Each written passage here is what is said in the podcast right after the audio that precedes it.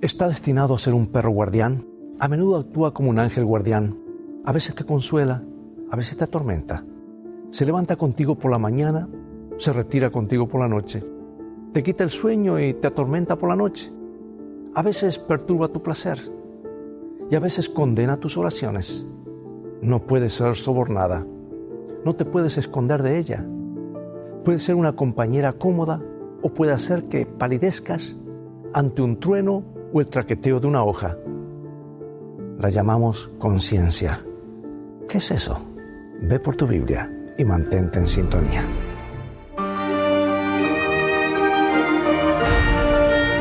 Escrito está, declara el mensaje final de Dios para nuestro tiempo, presentando al Cristo viviente como la respuesta a nuestras más profundas necesidades. Escrito está con el pastor Robert Costa.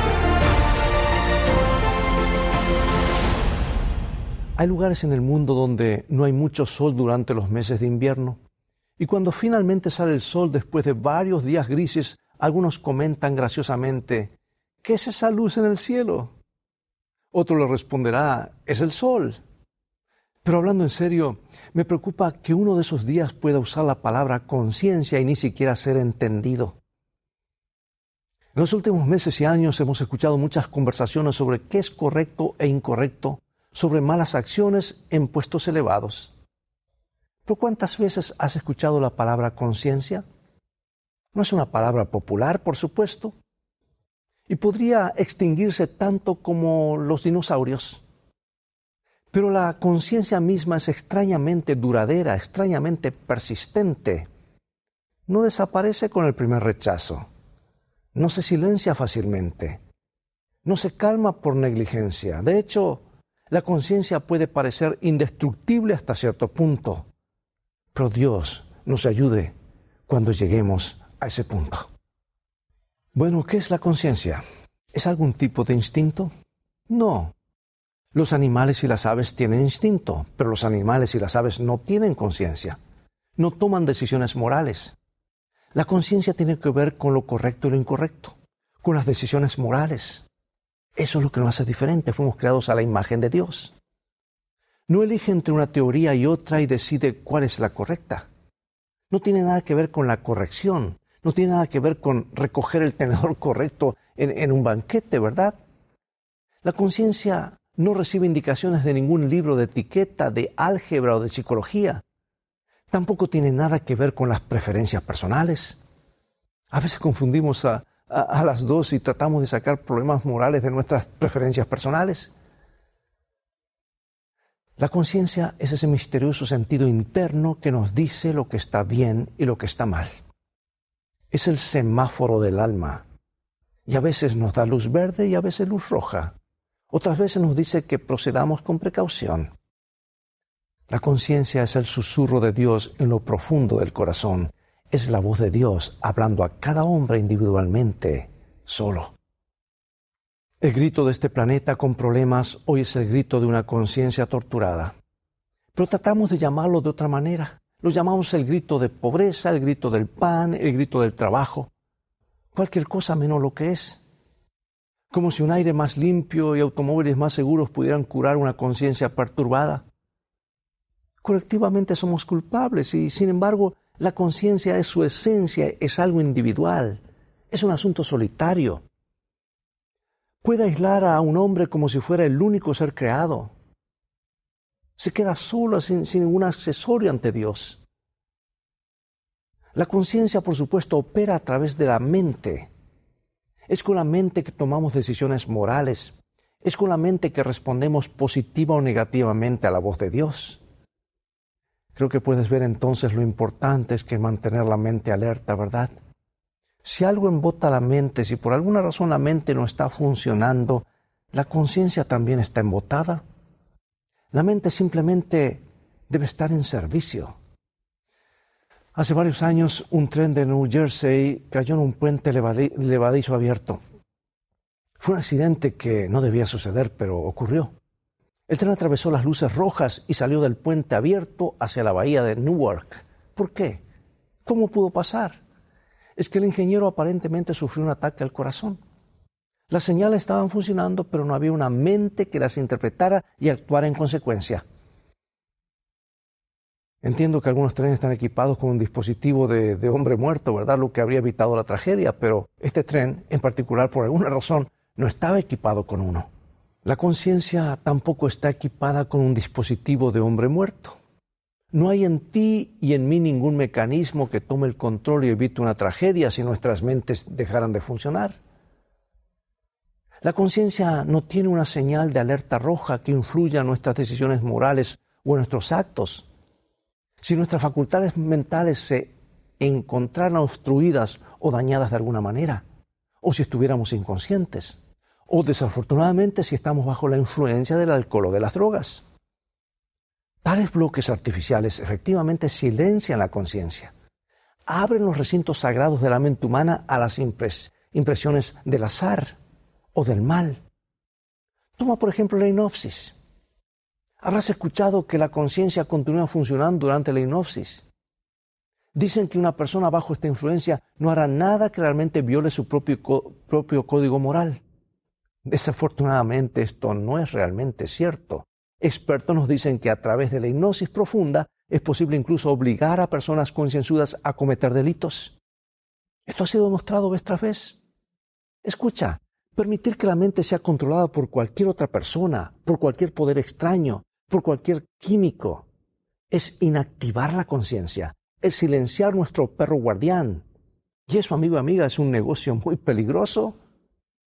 Es de extrañar entonces que Salomón, el hombre más sabio que haya escrito esto, en Proverbios 4:23 nos alerte y nos diga, sobre toda cosa guardada, guarda tu corazón, porque de él mana la vida. Guarda tu corazón. ¿Puede estar Salomón refiriéndose a otra cosa que no sea la mente? Guárdalo sobre toda cosa. Permitir que sea invadido por otra inteligencia es incompatible con la responsabilidad personal del hombre hacia Dios. Jesús murió para hacernos libres. Estamos esclavos, ahora podemos decidir usar nuestra conciencia con plena libertad. La conciencia, por supuesto, para que funcione correctamente debe ser educada. Una conciencia sin educación puede permitir un comportamiento desordenado. Por ejemplo, una madre africana podría sentirse culpable si no arrojara a sus gemelos idénticos a los, a los chacales, a los perros salvajes. Sin embargo, nosotros la consideramos una asesina entonces, ¿cómo se debe educar la conciencia? ¿De dónde obtiene su educación? ¿Cuál será su estándar, su vara de medir? ¿Es la conciencia simplemente el reflejo de la opinión pública, de lo que la sociedad acepta? Parecería que esto es, es más común cada día. Todos hemos oído hablar del código de televisión al que se suscriben muchas estaciones de televisión. Un ejecutivo de televisión dijo, en general, el código expresa los sentimientos públicos actuales sobre las cosas. Debería cambiar cada año a medida que la sociedad cambia. Intentamos seriamente mantenerlo como un reflejo preciso, pero no es más ni menos puritano o exige que el propio público estadounidense decida sobre qué código quieren. Se supone que el código de televisión debería proteger los estándares morales Recuerda esa P, G o G o R o X, diferentes códigos para descifrar las diferentes películas o lo que ve en televisión. En cambio, se basa solo en lo que el público acepta, en lo que no les ofende. El doctor Carl Menninger escribió un libro sobre el pecado y definió el pecado como lo que su madre le enseñó a no hacer. Bueno, tal vez su madre hizo un buen trabajo enseñándole, pero algunas madres no lo hacen. Y todas las madres no enseñan lo mismo.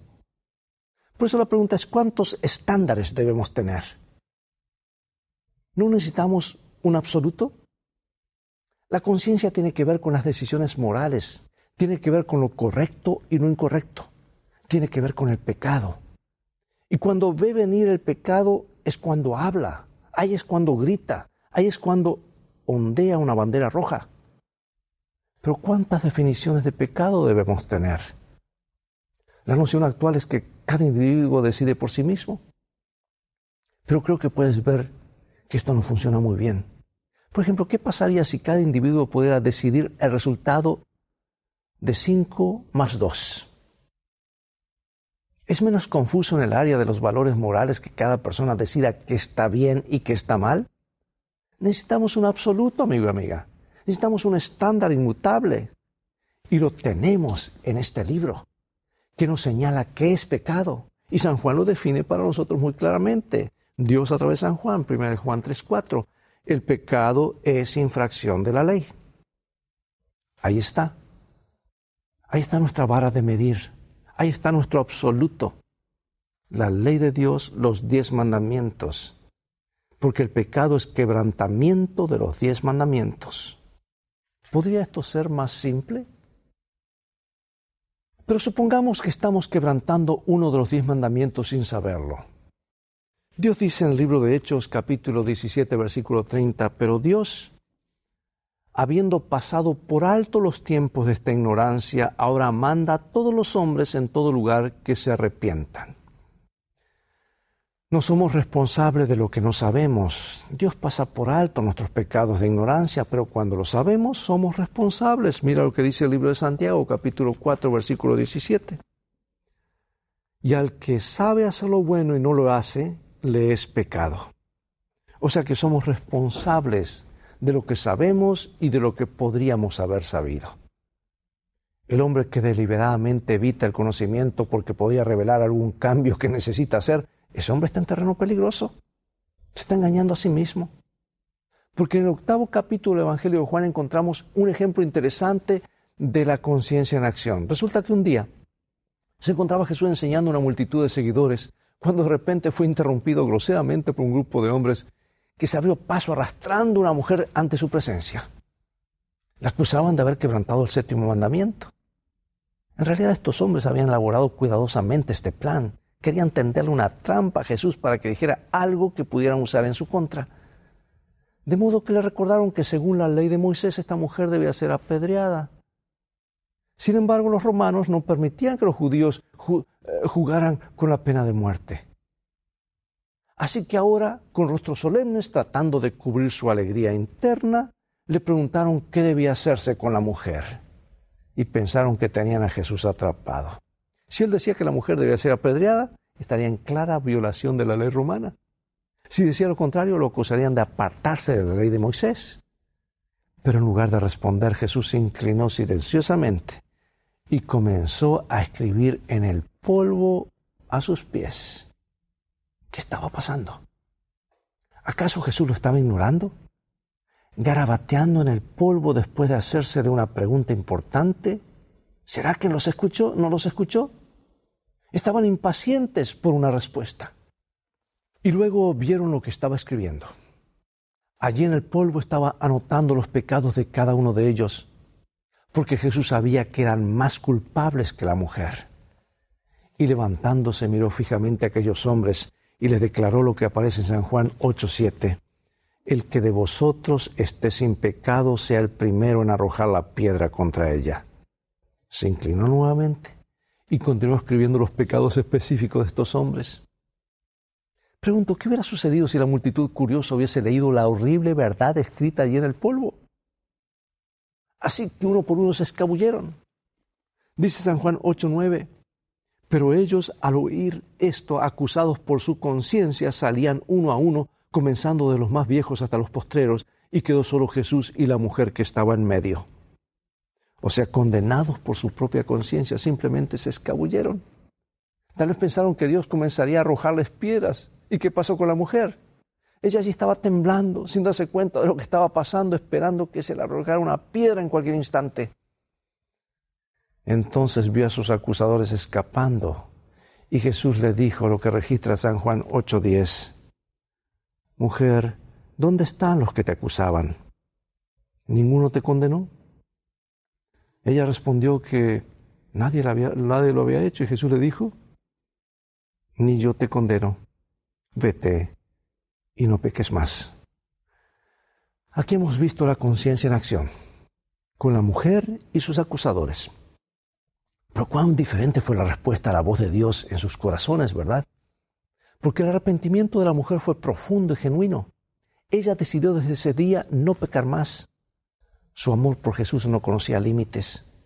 Pero los hombres huyeron en silencio, culpables, temerosos, con miedo de ser avergonzados, miedo de quedar expuestos ante la multitud.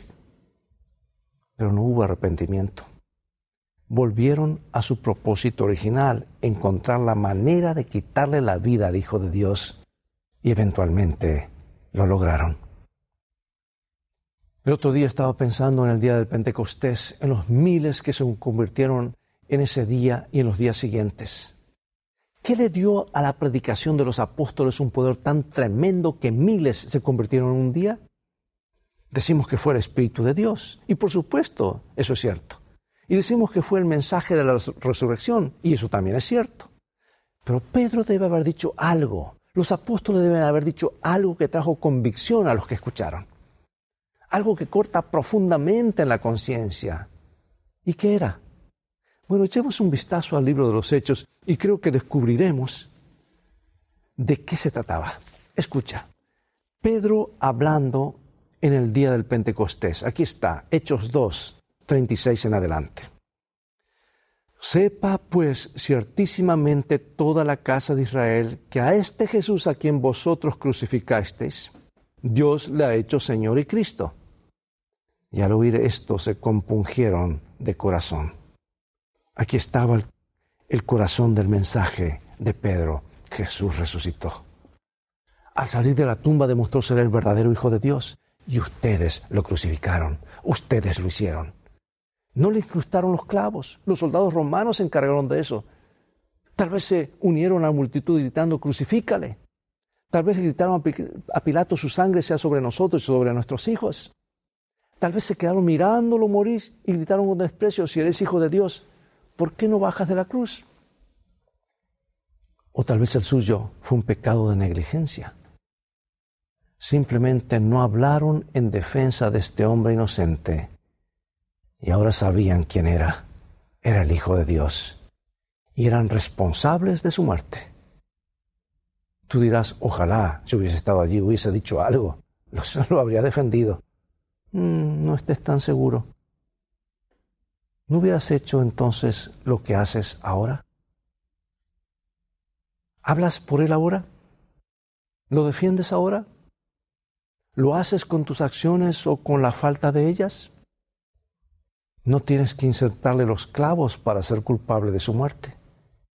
Tú y yo también somos responsables pero cuando la conciencia hace su obra, cuando te corta profundamente, cuando sentimos esa culpa por la forma en que lo hemos tratado, la forma en que, hemos, que hemos fallado, algunos respondemos, otros no.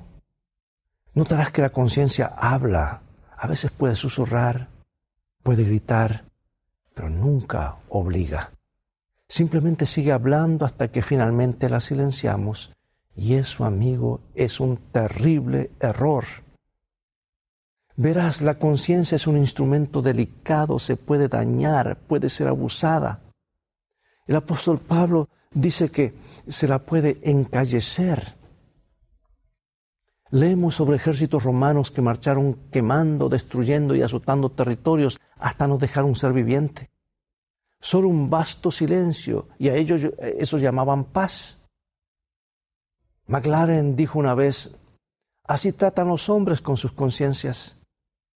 La sofocan, la queman, la silencian por la fuerza, de una forma u otra, y luego cuando queda una quietud aterradora en el corazón, inquebrantable por alguna voz de aprobación o censura, pero triste como el silencio antinatural de una ciudad desierta, entonces dicen que es paz.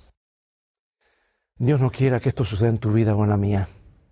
Porque cuando un hombre ha sofocado la voz de advertencia colocada dentro de su pecho, de su mente, cuando ha calmado la única voz que Dios de Dios en su alma, ¿qué más puede hacer Dios?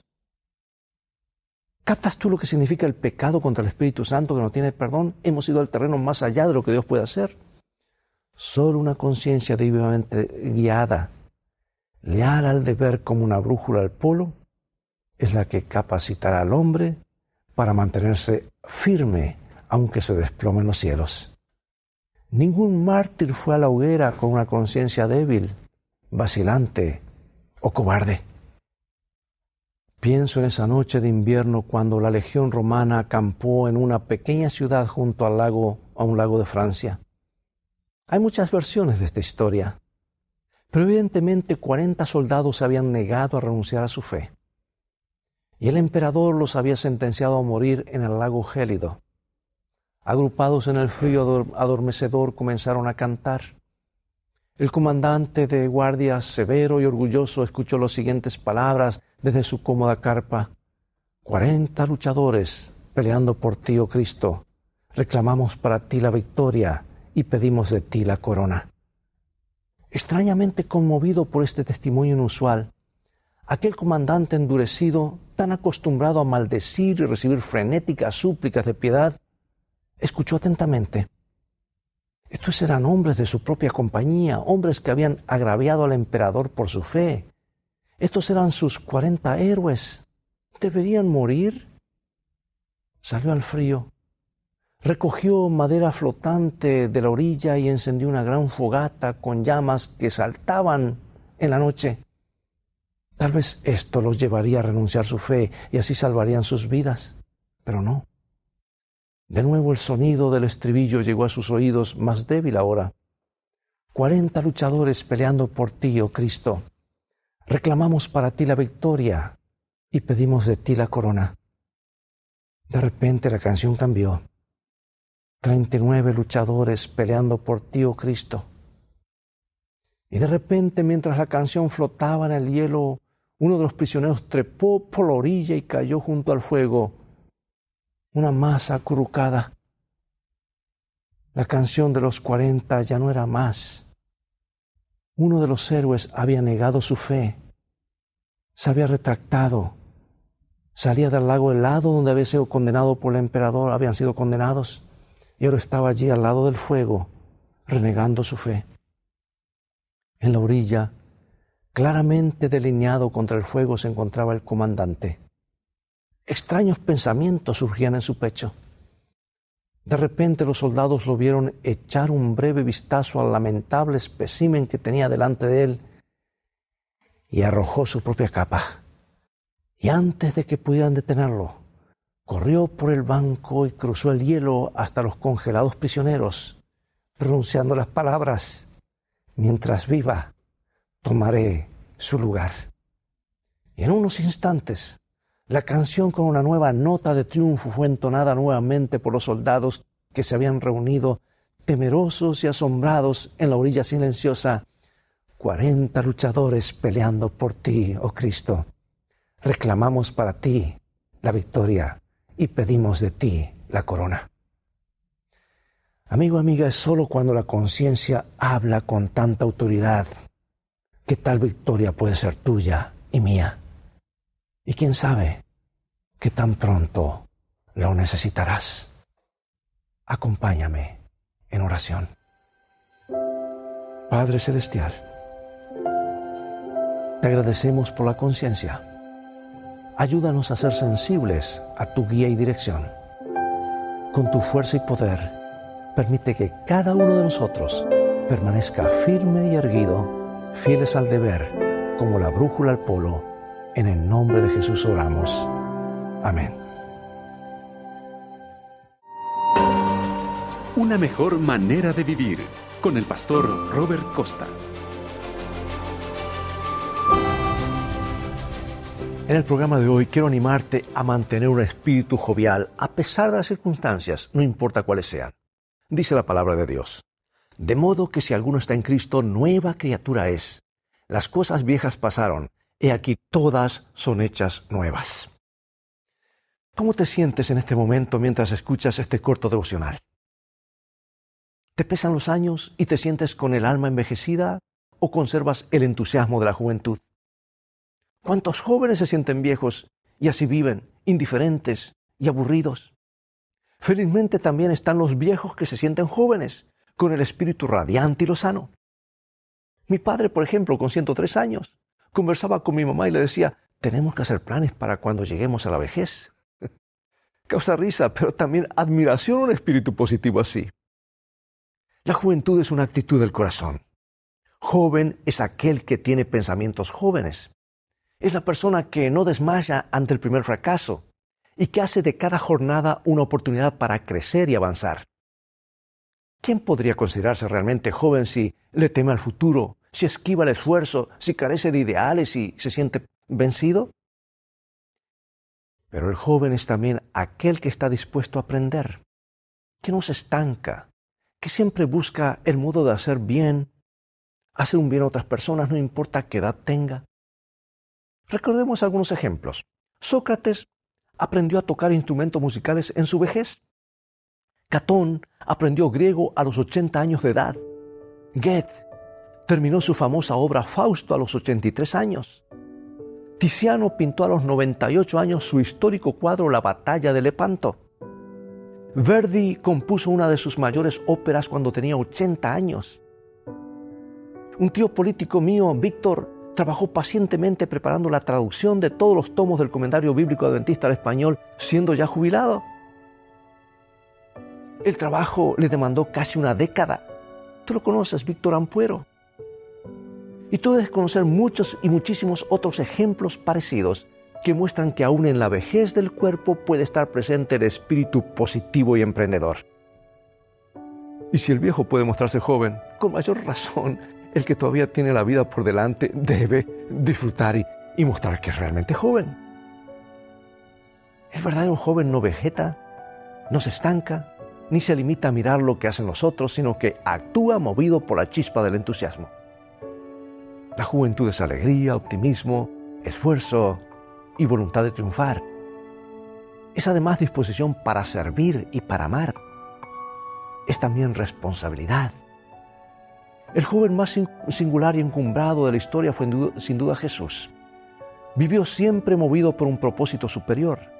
Nada ni nadie lo apartó de su elevado objetivo Nunca decayó de su, en su corazón la razón de, de su vida redimir al ser humano. ¿Sabes que este joven hoy vive y vivirá por la eternidad y quiere brindarnos su ayuda para que tengamos un espíritu joven, feliz y positivo? ¿Quieres mantenerte siempre joven? Entonces identifícate con Cristo, porque el cristiano no envejece jamás. Dios te bendiga y recuerda en el viaje de la vida las cosas han de terminar bien si sigues a la Biblia y si tienes a la Biblia como tu GPS y a Jesús como tu guía, porque esa es una mejor manera de vivir. Bien, hemos llegado al fin de otro programa más. Gracias por sintonizar Escrito está. Te invito a compartir este mensaje con tus familiares y amigos. Visita escritoestá.org para volver a ver este y otros programas. Mientras tanto, Dios te bendiga y te guarde. Y recuerda, escrito está, no solo de pan vivirá el hombre, sino de toda palabra que sale de la boca de Dios.